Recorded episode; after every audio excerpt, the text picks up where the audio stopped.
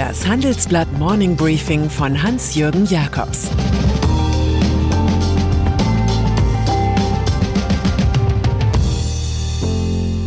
Guten Morgen allerseits. Heute ist Mittwoch, der 5. Februar, und das sind heute unsere Themen. Die Donald Trump Festspiele, das Ruck-Interview des Jürgen Herreus, Semper Opernball ohne Orden. USA. Schon im gestrigen Morning Briefing hätte ich Ihnen gerne geschildert, wer bei den symbolstarken Vorwahlen der Demokraten im US-Staat Iowa gewann. Aber die Partei scheiterte an ihrer eigenen App, diese digitalen Zeiten.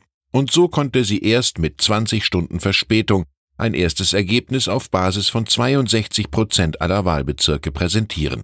Und siehe da, im ersten Überblick siegte ein Überraschungskandidat. Pete Buttigieg mit 26,9 Prozent vor Bernie Sanders 25,1 Prozent. Elizabeth Warren 18,3 Prozent und Joe Biden 15,6 Prozent, dem nun arg gerupften Ex-Vizekanzler.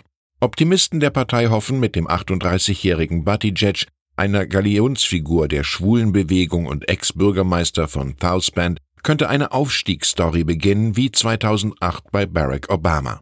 Realisten dagegen sehen einen eklatanten Fehlstart, der einzig dem werbefreudigen Milliardär Michael Bloomberg nutzen könnte. Das Schlamassel ließ die Republikaner und Donald Trump, der in Iowa locker gewann, noch überlegener erscheinen. Der US-Präsident spürt ein Momentum, das ihn über das Desaster der Demokraten so lästern ließ, wie Saturday Night Live über ihn zu spotten pflegt. Er frage sich, wann die Demokraten beginnen, Russland für das Debakel verantwortlich zu machen, anstatt ihre eigene Inkompetenz. Wie der Präsident auf Twitter schrieb.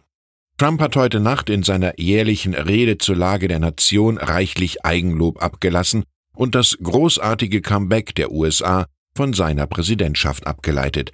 Dass ihm heute der US-Senat beim Impeachment einen Persilschein ausstellen wird, dürfte den Immobilienunternehmer weiter in der Ansicht beflügeln, die ganze Welt sei ein goldener Trump Tower.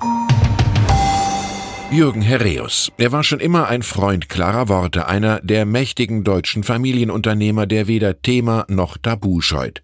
Aber das Gespräch, das Jürgen Herreus mit meinen Kollegen Peter Broers und Thomas Thumer führte, zeugt von der neuen Radikalität eines Liberalen, den die Politik verhärtet hat.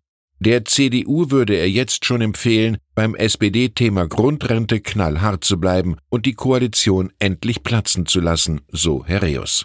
Dann könnte Angela Merkel mit wechselnden Mehrheiten regieren und die SPD ihr Profil in der Opposition schärfen. Herreus Wunsch für die Bundestagswahl, dass die Union zumindest vorne liegt. Sie wird dann mit den Grünen koalieren. Es handelt sich also ganz erkennbar um eine in ein Interview gekleidete Ruckrede. Herreus über das Land, es herrscht eine große Apathie, nichts geht voran außer der Bürokratie. Über Friedrich Merz sagt er, Wer das Kanzleramt erobern will, muss auch bereit sein zu kämpfen.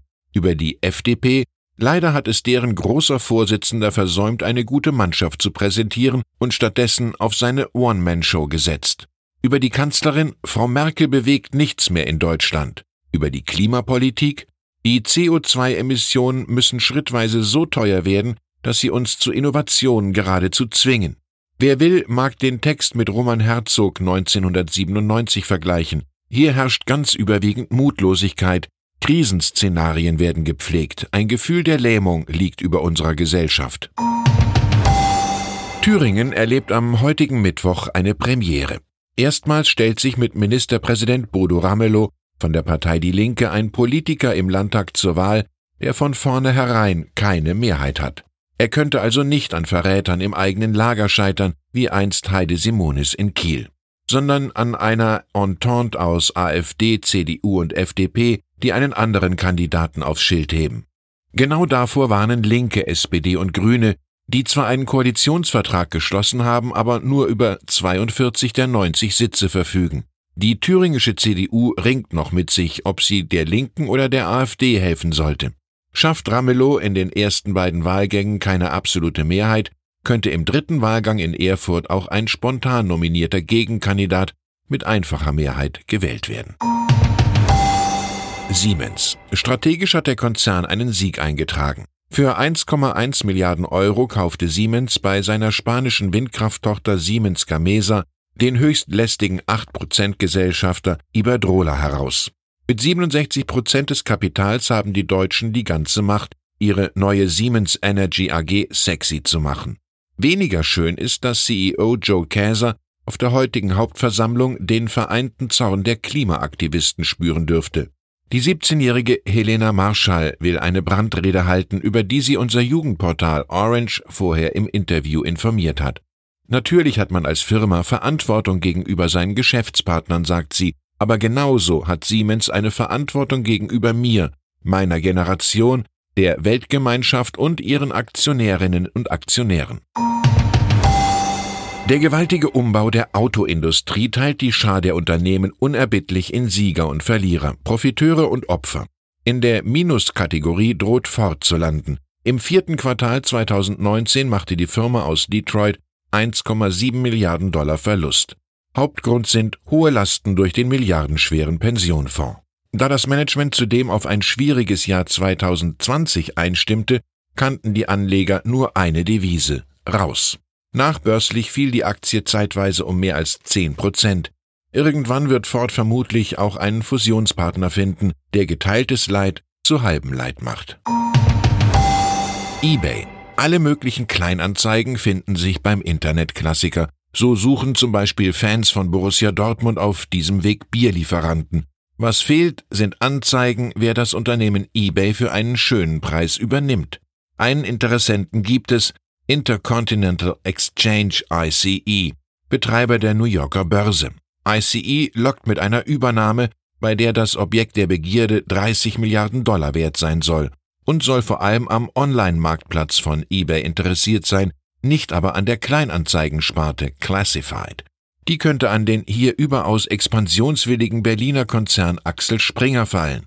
Im Falle eBay nahm die Aktie im Vergleich zu Ford die entgegengesetzte Richtung, plus 9 Prozent. Und dann ist da noch die Semperoper in Dresden mit ihrem Semperopernball. Sie streicht ihre Sempern-Opernballorden St. Georgsorden nun komplett. Nachträglich erkennt der sichtlich überforderte Opernballchef Hans-Joachim Frei nach deutschlandweiten Protesten dem ägyptischen Generalissimo al-Sisi die bereits verdiente Würdigung wieder ab.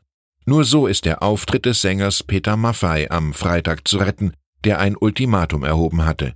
An den Absagen der Moderatorinnen Judith Rakers und Marielle Höppner sowie des SAP-Mitgründers Dietmar Hopp und seines Laudators Uli Hoeneß ändert das nichts. Der MDR hat an der TV-Übertragung nie gezweifelt und stimmte gestern schon mal mit einer Dokumentation auf das Ereignis ein. Drama, Macht und Rausch, die Semperoper. Ich wünsche Ihnen einen vergnüglichen Tag, verschieben Sie den Rausch auf später. Es grüßt Sie herzlich Hans-Jürgen Jakobs.